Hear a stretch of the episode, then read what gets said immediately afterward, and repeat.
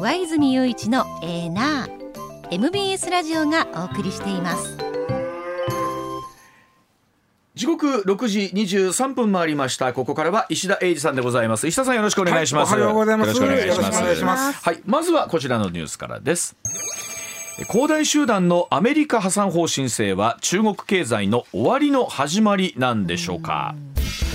えー、連日お伝えしていますが不動産大手の中国恒大集団がアメリカで連邦破産法15条の適用を申請したことを受けまして不動産バブルの崩壊が金融危機に発展する恐れもあると市場関係者身構えています。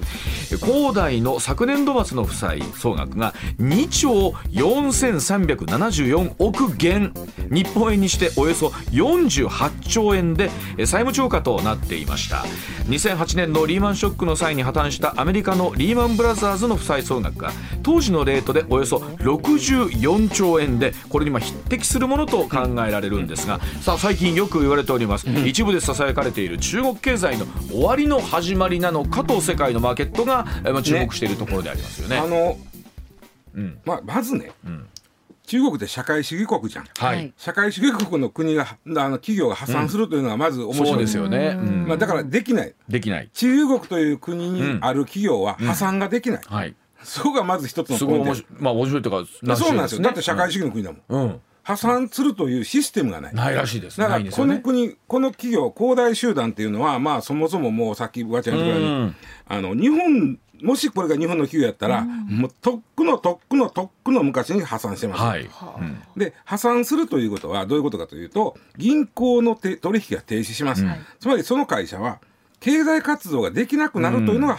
イコール破産ですよね、ところがこの恒大集団も実質的にとの昔に破産してるのに、ずっと経済活動できてる、つまり銀行はずるずるずるずる付き合ってる、でいずいずれどなたなのか誰もわからん。ずるずるずるずる付き合ってる。でもそれはあくまでも中国の国の中の話で、はい、恒大集団はアメリカでも仕事をしてた、アメリカにある恒大集団の資産、はい、えー、ありますね、うん、でそれをおあ俺うち恒大集団に金貸してねえから、うん、このアメリカの資産を抑え抑えたれとか、うん、いうなるわな、ね、そういうことを勝手にできへんように、アメリカでは破産したことない、うん、アメリカでは破産になるわけ、はい、でアメリカでは破産したことになるんで日本も企業もそうですけど破産すると、まあ、まずあの裁判所に申し立てますよね。破産申し立て、うん、それで裁判所が分かった分かった。ほんだらもうあの破産申請をあんとこま今日ボロボロやんけと、うん、分かった。ほんでも破産やと。でまず銀行取引停止なと、まあ、経済活動止めましょうと。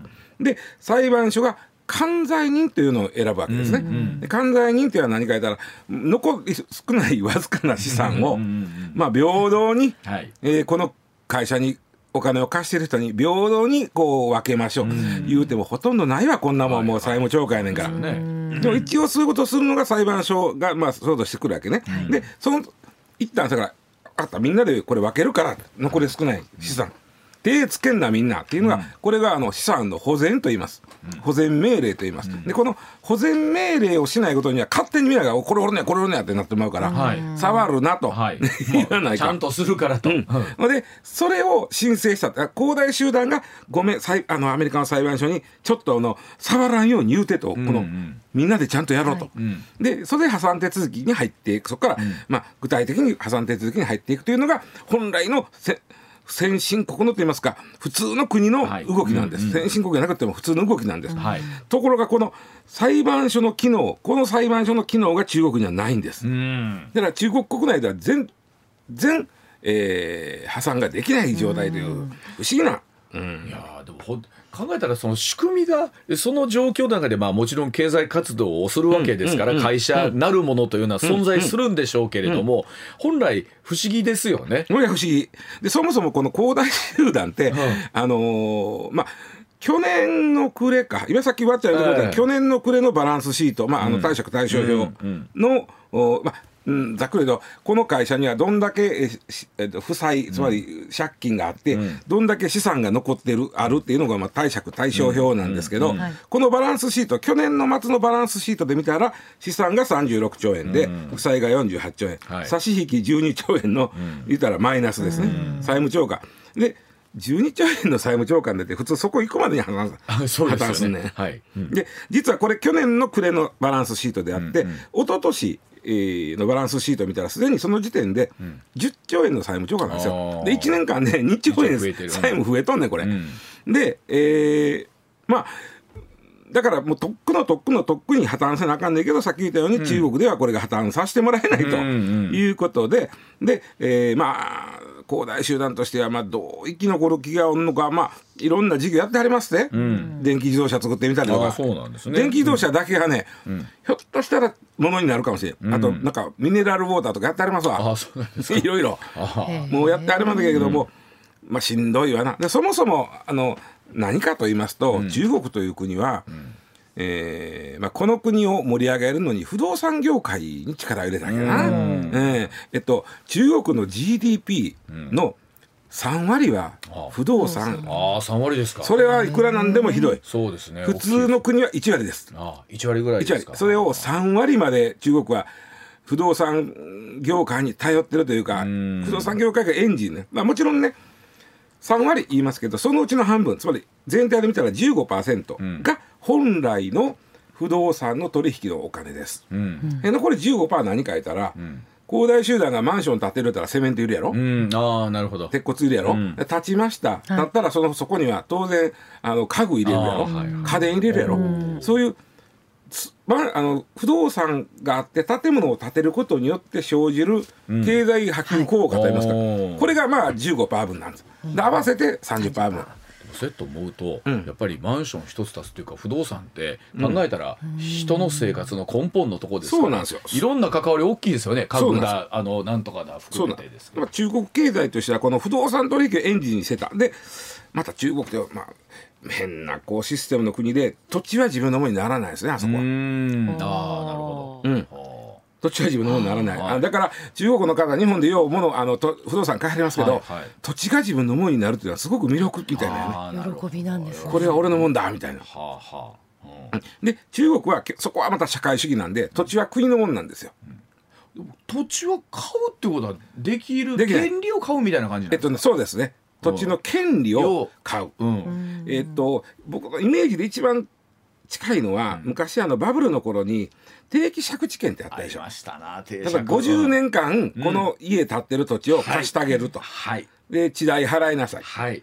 えーで50年経ったら返してね。はい。で定期借地借地権ってあったじゃん。はい。ありました。あれが近いかな。あうん。ーそこ地権、あの、うん。普通あの借地っていうのはあの永遠にあるもんやね、うん。そのこ何年間だけってないのよ、うん例えば僕は家買います、はい。で、まあ、分かりやすく言うとそこの土地があー借地でしたと。うん。で上に借地が、えー、2000万、ん。借地権が2000万、うん。えーで、えーまああ違うごめん。その土地を買ったとしたら2000万、はい。えーということは借地権は半分やから1000万なんですよ。ああなるほどで上に、えー、2000万の建物建ってると、うん。合わせて3000万そうですね。でも、うん。普通にその土地買って建てたら4000万やからという。はいそうでです1000万安いけど、はい。1000万分は毎年地代払わなあかんと、はいはい。で借地権っていうのは売れるんですよ。うん。売り買いできます、うん。で借地権っていうのはさっき言ったように本来のその土地の半額なんですね。うんうんだから2000万の土地の借地権は1000万なんですよ、うんはいうん。うんそれで、まあ、売り買いするはいはいということなんですけど、まずそのシステムがに中国にないから、うんうん。借りるあのお金払って借りるだけという意味では定期借地権に近いかなというイメージなんですよ。でその、はい。どこが売ってたか。うんいうところ地方政府なんです。売ってたっていうか借地権をね、うん。売ってたのは地方政府です。地方政府。地方政府、はいえーまあたまあまあ県とかそういう省とか、うん。まあ、もっと市とか、はい。そういうとこなんですけどまずそのこ恒大集団はまあ不動産バブルがなった時にどんどんどんどんマンション建てていきました、その時にまああの地方のお政府から借地権を買うわけですね、うん。でそこにマンション建てていくわけ、ん。そうするとその地方政府は潤うじゃん。うんもうだから今もうめちゃくちゃバブったわけど、はい。これが大きいと思うんだよねこのうん。3割もいってしもたんは。そうでしょうね。で,、うん。えーで恒大集団としては建てて売ったら儲かる建てて売ったら儲かるやからもう上やったら売れ売りゃ建てりゃ儲かるんだから、うん。お金借りて建はいはいてます、はい。先行投資ですよね。で銀行とかいわゆる投資家という人からお金集めます、うん。ざっくり言うとあんたとこの会社備えに金借りるような会社ちゃうよと、うん。そんなね、うん。50兆も60兆もあなた借りれるような企業ちゃうんですよ、うん。でも建てりゃ売れるんやったらん。貸してあげようとなるんで、はい。身の丈に合わん借金が膨らんでいったわけ、やっぱ銀行も貸すんですかやっぱそこは？だって売れるんだ。売れるだ。からそれこそその仕組みでいうと昨日も少しお話ししましたけど、はい。本当に日本のバブルの時とあ一緒。ですよね。全く全くどんどんかもうなんなら借りてください借りてくださいちゃいますの。そうですそうです。あの日本でいうとこのそうそうそう社長借りてください。地方政府もお金になるから、ああの知見あの借地権売るよ売るよ、ん売ってあげるよってなるわけですよ本当どっかで見た仕組みですよね。そう今の話を聞いてると。でちょうど今から3年前の2020年の8月に中国政府がもうあのあかんとこればあのもうむちゃくちゃになってきたということで、はい不動産取引向けの融資に規制かけた、はい。これも日本と一緒。や、はい。日本のバブルの時と一緒。総量規制かけたんですよね。はい。全く同じことをしてそうなると恒大集団というか、まあ、不動産会社としてはち資金調達ができへんなるから、ん。でも立てかけてるやつこれどうすんねんとか、はいはい。ろいろ問題出てきて、うんうんで今に至るわけです。これあの例えばそれだけねわっと加熱するじゃないですか、うん。不動産って、うん。加熱した時にそれは日本も総量規制をかけて、うん。えらいことになりました、はい。その前例があってもやっぱり何ですかそれしかやりようはないんですか？これしかやるようないのと面白いのがうん。中国って日本の同じように少子高齢化が進んでんねはい。強烈に進んでんですよ、はい。うん。あそこ一人っ子政策してもないから。しかも桁が違いますしね、人口のね。そもそも分母が10倍あるから、はい。でものすごい勢いで少子高齢化が進んでる。で若者の失業率はべらぼうに高い、今ご50%って言われてるんで実は、えー北京大学出てもあれへんだよなんか言ってましたよね。そのそれこそ優秀な大学出て、就活を何百社と受けて、うん。最後の最後にく決まったのが家の前のコンビニやったっていう,、そうそうそう。あれね。そう。言うてはりましたもんね。だからみんなもう家でひなんちゅうのブブラブラしてるというか寝てん。でそれを中国っていう国は面白いから自分に都合の悪い統計は出さないですからね、うん。で若者の失業率はちょっと前まで出してて2割ぐらい前の時は、うんうん。でも出せんなったもういらかんと。これはもう とんでもない数字が出る。えらくなってるけどね、はでじゃあまああの今そんな状態で実際もう恒大集団って潰れてるのはあかんし、うん。実質潰れてただね面白いのが、ん。さっきうわちゃん言ってくれた、恒大集団のバランスシートを見たら資産が36兆円、ん。負債が48兆円、これはねバランスシート上の貸借対照表上のその通じゃん。か、もう資産36兆やけどほんまにその36兆で売れるかってのあるやん。ああ確かに。もっと言うと、はい。負債の48兆これこんなないねん、うん。これどういうことかというと、うん、例えばジャンク債っていうのがあの社債出しますよね、うんうん。ああの恒大集団がお金借りるために、うんえー社債つまりはい。会社の債券、ん。まあ言ったら借金の証文や。な、はいはいそうちに金貸してくれたら例えば5%の利子払いますっていう社債を出してる、うん。でこの社債は例えば1000万うん。で買う、うん。でそれで毎年えー70万ずつ、例えばよ、ん。利子がもらえるような社債やとするやん、うん。でそれは恒大集団が回ってる時はそれで回ってへんだらそんなもんにこんな紙くれよお前。ほんまかとなるやん。ななりますよ。ねほんまかとなるやん、ねはいそやから持ってる人間としてはこれ買うてくれと誰か安するから、うん。これ1000万のあの元金と月、あ年ね70万の利子が入ってくる証文や、うんうん。なんぼや、これもともと俺1000万で買うたけど、100万でええわってなるわけですよ。ああなりますよね。それはそれでも現金にちょっとでもなぜぜゼロになるぐらいやったら。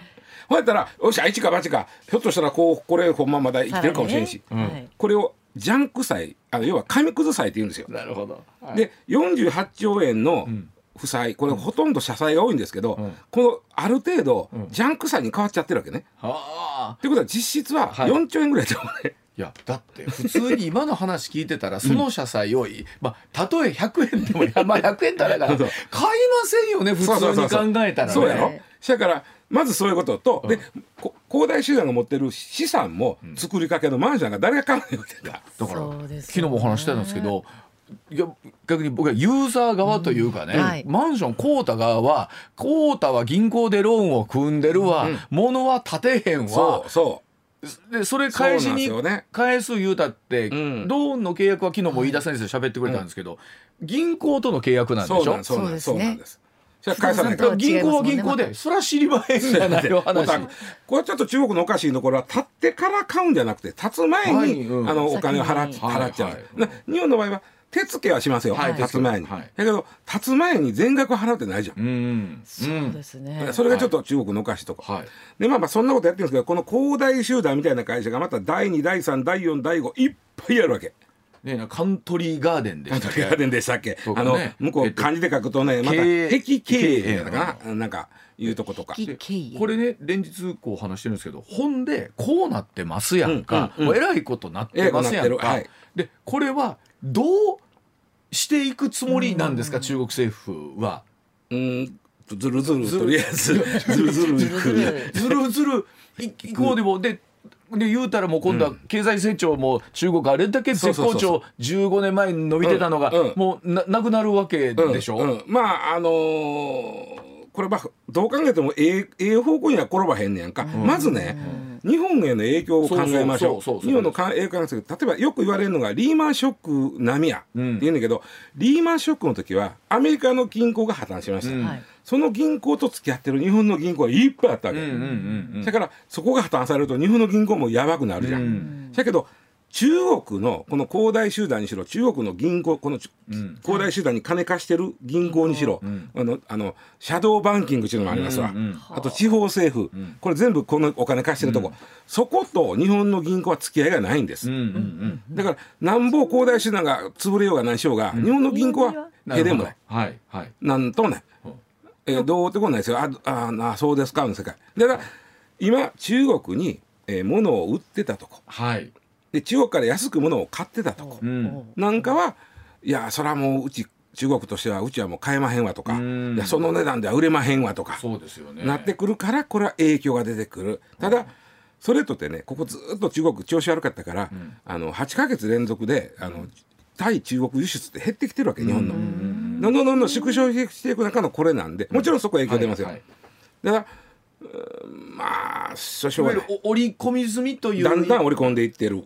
そこはもう想定してますよっていう、うん中国の方はまだこれあの集団ななんちゅうの？団体客はまだ来てはれへんけど、うん。あの来てぼちぼち来るのかな？もうぼちぼち来てはるみたいですはいだけど気づいてまあそんな状況なんで、まあ昔ほどのまあインバウンドの影響もないんちゃうだから爆買い自体は収まるけれどもですよ、うん。うん。まあ、団体で来しんどいね。はる、人という。数がいるから。これ問題は中国がこういうことが起こった時に、まあ高橋先生なんかもよくおっしゃってますけど、統計をごまかす。まあもともとごまかしてるんですよあの国えもうよりごまかす。はい。そしてより隠す、はい。その時に他の国もこんなとことは付き合えんわとなるなりますよね。となると中国経済としては負の連鎖に陥っていく、はいはい、だから中国とのお付き合いのある日本の企業はその負の連鎖に陥った中国のに対してしんどいという、そうですよね。まあでも本当にそうやって考えると撤退する企業とかっていうのも出てきますよね。まあなかなかゼロにっちゅうわけには難しいんでしょうけどもね。中国の方は日本の不動産より買いまくるかもしれんな。あ特に富裕層の人たちとか。それはあるかも。うん。あるかもしれませんね。はい、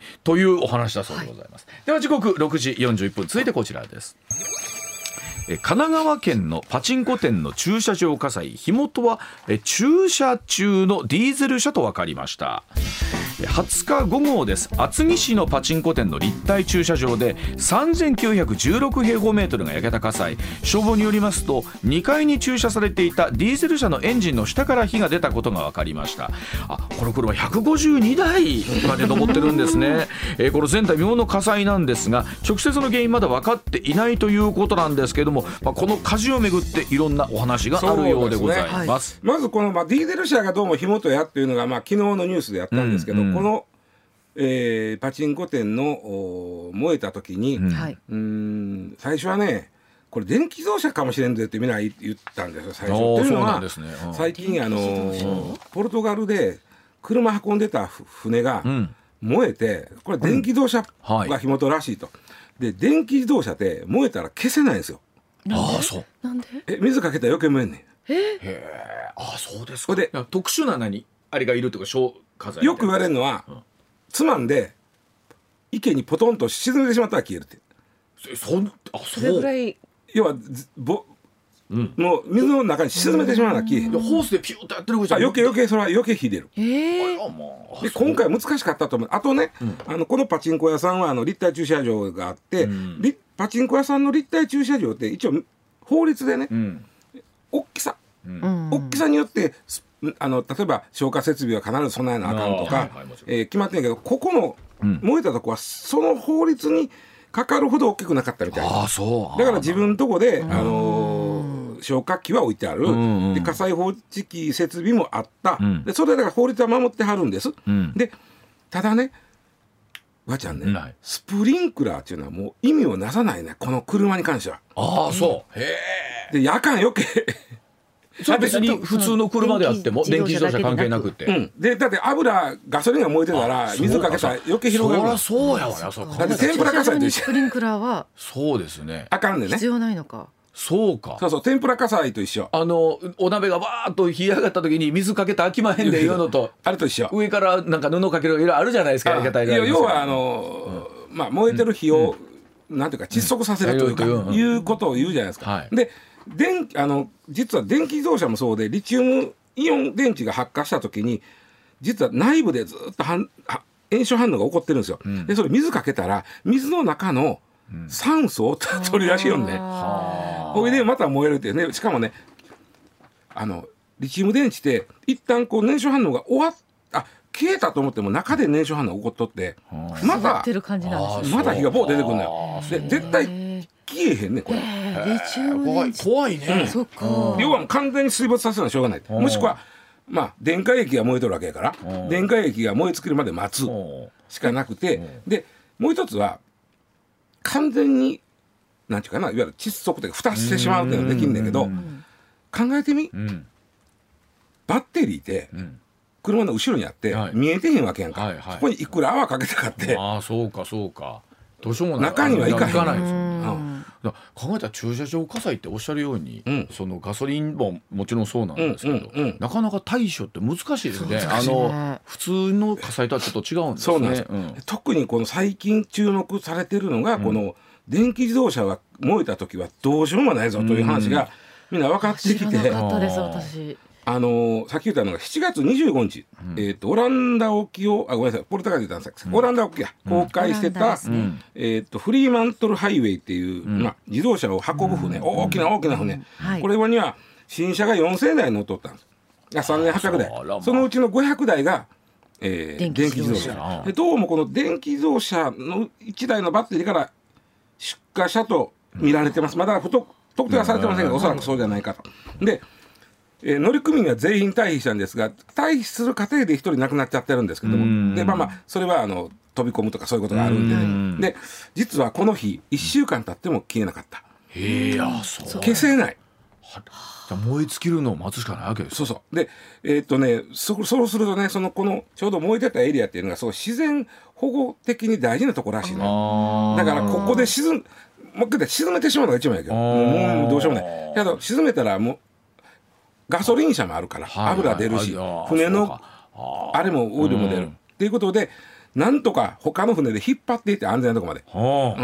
うん。ねんけどあの1週間経っても消えへんだっていうのが大きくてはあ。で実は国連のね下の組織に IMO 国際海運機関というところがあるんですよ、うんうんうん。そこが最近なんかもうこのようにって話多いねと、んうん車運転してるあ運搬してる船が燃えてもう消しようがなくなって、もうん。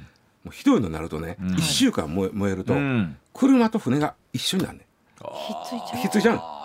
あーなんかイメージ分かる。やろ、一緒なのでそんなこと一部みたいになっちゃうんですようちょっと1年ちょい前にもなかったかと、実は去年2月にこれがすごいよおばちゃん、うん。ランボルギーニ。はいベントレポルシェ。なんか。とうとう高級会社4000台を積いだ積んだ船が燃えまして、これがポルトガル沖です燃えましてえーやむなく意図的に沈めた。海底に。いやもうな考えたら車単価高い。えね？あのこれねあのものすごい額やってん、でこれもねひょっとしたら電気自動車のリチウムイオンちゃうかと言われてるんですけどこの船持ってたのは三井商船なんですね、はい。商船三井、はい商船三井。商船三井としてはもうこれで、まあ、凝り張ったというかなんというか、うん。もううちは自分とこの船では電気自動車を運びませんと。ああそう。言うてで例えばノルウェーの同じようなそういう海運業者もうちも電気自動車運ぶのやめますと、それで聞くと、うん。これからどんどん電気自動車にね、なっていく中ど。こちょっと怖いですね。運ばへんねんから運んでくれるところはふっかけてくるわな。うんそしたら高なるやん。私そのなんて言うんでしょう。まあもちろんいろいろ対策してはるんでしょうけど、運転中とかね、はい。よよそれこそ家で車止めてる時にそうそうっていう可能性だって、そうそうそうそうそう。うん。だからマンションの地下でなんかでもし電気自動車が燃えたららどうしようもなないほいでで今回は別にそうじゃなかった。今回は、はい。あのディーゼル車のエンジンなんだけど、とく隣とかにあった電気自動車がボンボンボンボン燃えていくからこれまた消されんへんわしばらく。そうかそういうこ今回とかまあでもそんな量が、まあでもうん。だってね、この IMO ね国際海運機関は同じような事故が最近多いから、うん電気自動車を船で運ぶ場合はちょっと規制強化しようとうん。いう話に今なってて、でノルウェーの海運業者うちは運びませんと、ん運ばない理由は、火災が起きるんやなという理由じゃなくて、うん起きた時に消せないからっていううん理由でうちは運びませんという。となるとこの新たなこので特に今ドイツはねこの先高級車いっぱい燃えたのがあったから、EV って消えへんのって、うん。火事行ったら、はいはい。電気自動車ってあかんやんっていう話に今なりつつあんね全然話聞いたら環境のこと考えてないですそうやね。そうなんですよ。うん。そうなんですよ。環境のために作った電気自動車が、うん。万一の時には環境に良くなくなるそうなんですよ。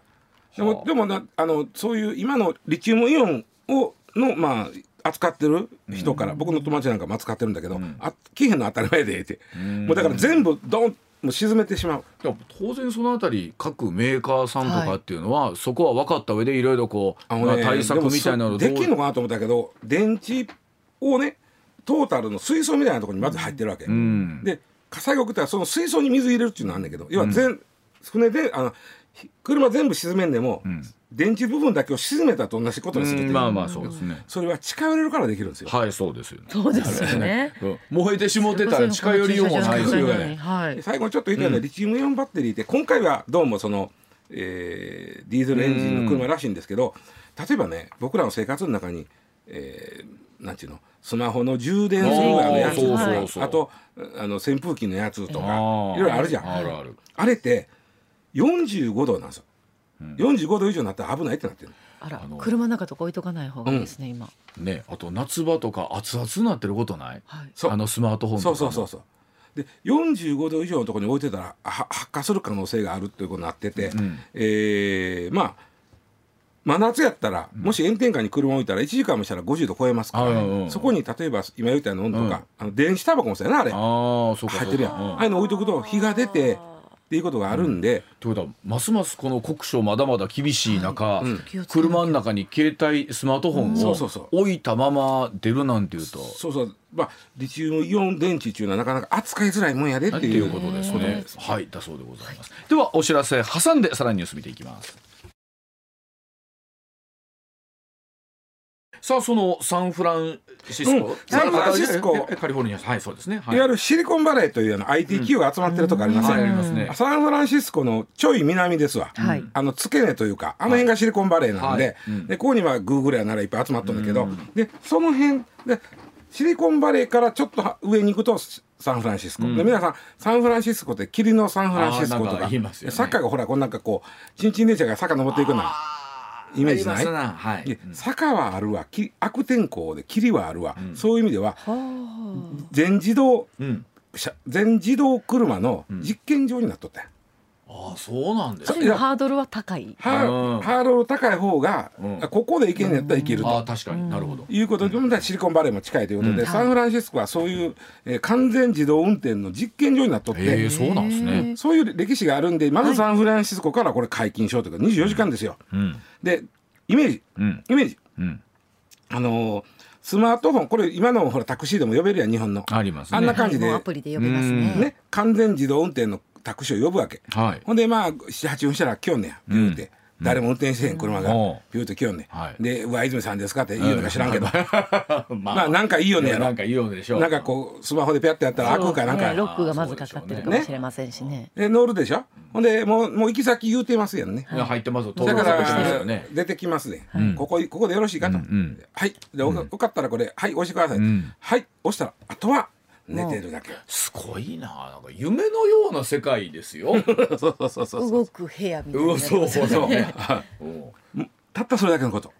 でえー、なんですか？これはもうす一通りの実験はこれ終わったっちゅうことですよやねっ。て、うん。でまああの特に大きな問題なかったんで今回まあ。そうなんですね。あれ後で言いますけど特に大きな問題というかなんというかう、ん。うん、当たった時に、はいはい、えーそうそう。ここの電えじゃあこの自動タクシーが悪いことよりも、うん。相手が悪いことが多いわけよ。あもう自動タクシーはちゃんともうちゃんと全部センサーでも全部見えますちゃんとよ守。るし、はいはい、人間ってその辺な。問題ありませんよっていう状態で動いてますもんね。人間は何すれば分かるとかあれやん確かに。その時にぶつけた人間が逃げようねって誰も乗ってへんだら。あそうそう。だから自動運転の時って、うん。まさにそういうところとかはうん。どうなんねんっていうのが永遠の課題やったと思うんですけど。で今のところその自動運転の車が悪いすごい大きな深刻な事故を起こしたのがあんまりないからこれ許可下りてるわけやんか。これ石田さん 普通にうん。公道をうん走ってるんでしょ、そうよ。あの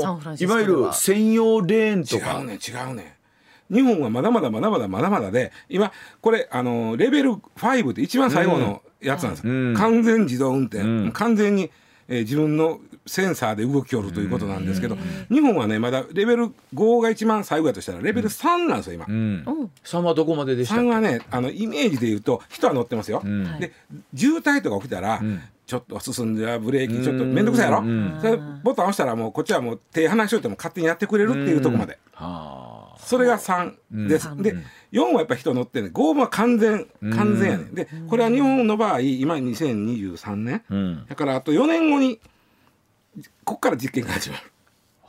あ。そこから実験が始まる。でだいぶ遅れとるな。か。うん。まあ、月曜日にも少し喋ってたんですけど、まあ、例えばあの地方に行ってね、はい。うん。ご高齢の方がどうしても車を手放せない、そうなのよでも危ないと、うん。でも乗りたいうんうん。時とかに、まあ、非常に便利になってくるだろうなという話を。だ。からこうほら田舎の峠道とか行ってたら、ん。向こうから車来てすれ違われへん時あるやん。あります。どっちかがバックして譲るやん、うんうんこいつ結構謙虚に譲りそうな気せえずーっと待ってそうですね。なんか後ろとりあえずバックしてね。全員が行ってくれるまでとか。なんかちょっと。工事とかちゃんと対応してくれるのかな？え？工事の時に片側になってあおそらくねめっちゃ対応しろとああそうかそうめっか。ちゃ対応しろと思うしてくれるんですか？うん。え大丈夫？わかる？でまあ問題はねその事故の責任なんですけど、はい。この全自動の場合は、ん。えーまあメーカーもし何かあったらメーカーが悪い、でぶつかってきたらそいつが悪いことになるよね。で、あのーあとはそのもし道に何かこう不具合があったら、それで例えば穴落ちたとか、はいはいはい。それは道を管理してる自治体なり国が悪いって。うん。一応それぞれの責任の所在ははっきりしとんねんけど、うん。あのやっぱ一番問題はね当て逃げされるっていうこと。そうこれでも乗ってみたいっちゃ一回その、ん。どんなもんなんか、うんうんうん。近所だったら別そうやね。にいいです。はい。ちょっとだけ駅までぐらいやったら乗ってみたい気っからがします。京都までって言ったらちょっと怖いみんなが乗ってたらね。高速は案外怖ないね。速道路を帰ってね、うん安全なような気がしますよね。そうかうん。ちょっとそこのサービスエリア入ってくれよなどんなやつんやろな、ね。あのちょっとあの細かい路地のとこ怖いね。あのむしろ住宅街の路地とかの方が怖でもいかもしれない、ね。慎重に運転しようと思うんでねでね。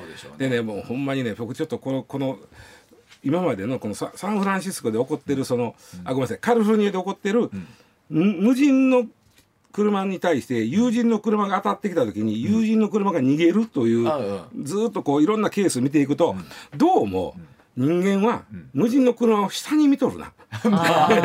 そうでしょうね。誰も見てないと思ってたかもしれない。絶対こっちの運転うまいやきっと。う。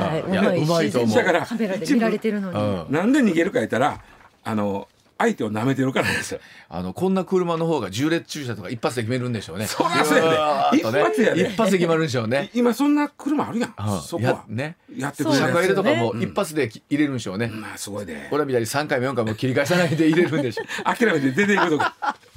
いや、はいでもまあ今度はじゃあ日本では果たしてどうなっていくんでしょうかえっとまだまだ先やな。まだま2000だあとねまあ10年近く先ちゃうか。ね、はいえー結果として今日はその車にまつわるあれこれというような話できました。ねはい、えーではでは時刻7時6分になりました。この時間のニュースまとめてお伝えいたしましょう。MBS ニュースです。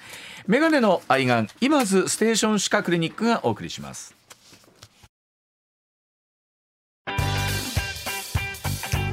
上泉雄一のエーナー MBS ラジオがお送りしています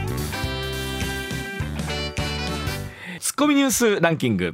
時事問題から芸能スポーツまで突っ込まずにはいられない注目ニュースを独自ランキングで紹介。はい。ランキングを紹介する前にまずは芸能スポーツです、はい。プロ野球セリーグ阪神対中日は3対3で迎えた延長10回裏、ツーアウト満塁で4番大山選手がレフト前にサヨナラタイムリーを放ち試合を決めて3連勝、はい。貯金は今季最多を更新する25となり、うん。優勝へのマジックも25となりました。ここに来て3連勝ですから大きいですよね、確実に減ってってますからね。あれが近づいてきてますよね。いつも言ってるんです。来月の今頃とかっていう話なんですけど、ねあ一月後どうなってますかね。はい。はい続いて夏の高校野球は宮城の仙台育英と神奈川の慶応の顔合わせで顔合わせで決勝が行われますが、うん。それに合わせ昨日午前10時からチケットがインターネット上で販売、はい平日にもかかわらず慶応応援席となる三塁側アルプスが早々に売り切れたのをはじめ、はい。販売開始からおよそ1時間経った午前11時時点でチケットはほぼ完売となりました、うんうん。決勝戦は本日午後2時開始予定です。多分三塁側のアルプスはあの慶応高校の方だけじゃなくていわゆる慶応義塾大学 OB の方とかも。OB がまず多いでしょうね。ね。関係者とか。いやー応援する。ねあの本当にあの慶応の応援の圧はすごいですから、一方で仙台育英も負けじとということになるんでしょうけど。お互いユニフォームすごい似てるので。もともとねあのはい。仙台育英が慶応をリスペクトしてあのユニフォームだったということですから。楽しみですな。はい。それではニュースランキングまずは第5位アメリカのバイデン大統領は21日ジル夫人とともに壊滅的な被害を受けたハワイ・マウイ島のラハイナを訪れ地元の関係者から被害状況の説明を受け支援に取り組む職員らを激励し復興に向け長期支援を約束しました。まあ、特にあの火災が発生してすぐの時の初動というところでちょっとバイデンさんも批判を受けたところがあったんで、えここ乗り込んでっていうことではあるんですけど、ね。何よりもまず本当にね被害がどれぐらい回復してくるのかっていうところが一番ですもんね。そうですね、はい。続いて第4位。厚生労働省は22日所得の格差に関する令和3年調査の結果を公表しました。世帯ごとの格差を示す指標は前回平成29年調査からわずかに悪化し過去最大だった26年調査とほぼ同水準となりました調査対象は新型コロナウイルス下で初の緊急事態宣言が出るなどした令和2年の所得。非正規労働者らの雇用が打撃を受けた結果格差が広がったとみられます。あの所得格差を示すジニ係数というものがあるんですけど、その数字ということなんですけど、まあ、こういうデータで見てくるとその実感と合わせて、えーその差が広がってるなっていうところがきっとあるでしょうけれども、まあ、本当にあのお一人暮らしでねしかもあの高齢者の方ってのも多くなってきてますから、まあ、そういう皆さんにどんな形の支援ができるのかってことになるんでしょうね。はい。続いて第3位。日大アメリカンフットボール部の寮で覚醒剤と大麻を所持したとして部員が逮捕された事件で警視庁薬物銃器対策課は22日大麻所持などに関与した疑いがある別の部員4人を任意聴取したことが分かりました。まあ、先だったの会見で、まああ、一人の部員がやったことなんだということで調査はね一通りという話だったんですが、やっぱりここで止まらなかったということで、まあ、あのその意味では、えーこのリーグ戦に出られないっていうのはこれ言い方仕方ないのかなというところと同時に学校の調査はどんな風だったんだろうということもねこれ感じる結果になりましたよね。そうはい、続いて第2位は岸田首相は9月末が期限となっているガソリンへの補助金について期限を延長し10月以降も継続継続することを視野に緊急対策を検討するよう自民党の萩生田政調会長に指示したことを明らかにしました。与党で検討を行い8月中に結論を出す見込みです。まあ、岸田さんも早速この辺りは動いてですねええ。9月にはあのその実感ができるようなというような話をねしてくれてますし、まあ、一方で本当にトリガー条項なるものはどうなっていくのかそこも視野に入ってるのかなというところでもありますけどもね。大変なことになりそう。はい、うん。はい、続いて1位は福島第一原発にたまる処理水について政府が条件が整えば24日に放出すると表明したことについて東京電力は最大限の緊張感を持って準備を進めると強調しました。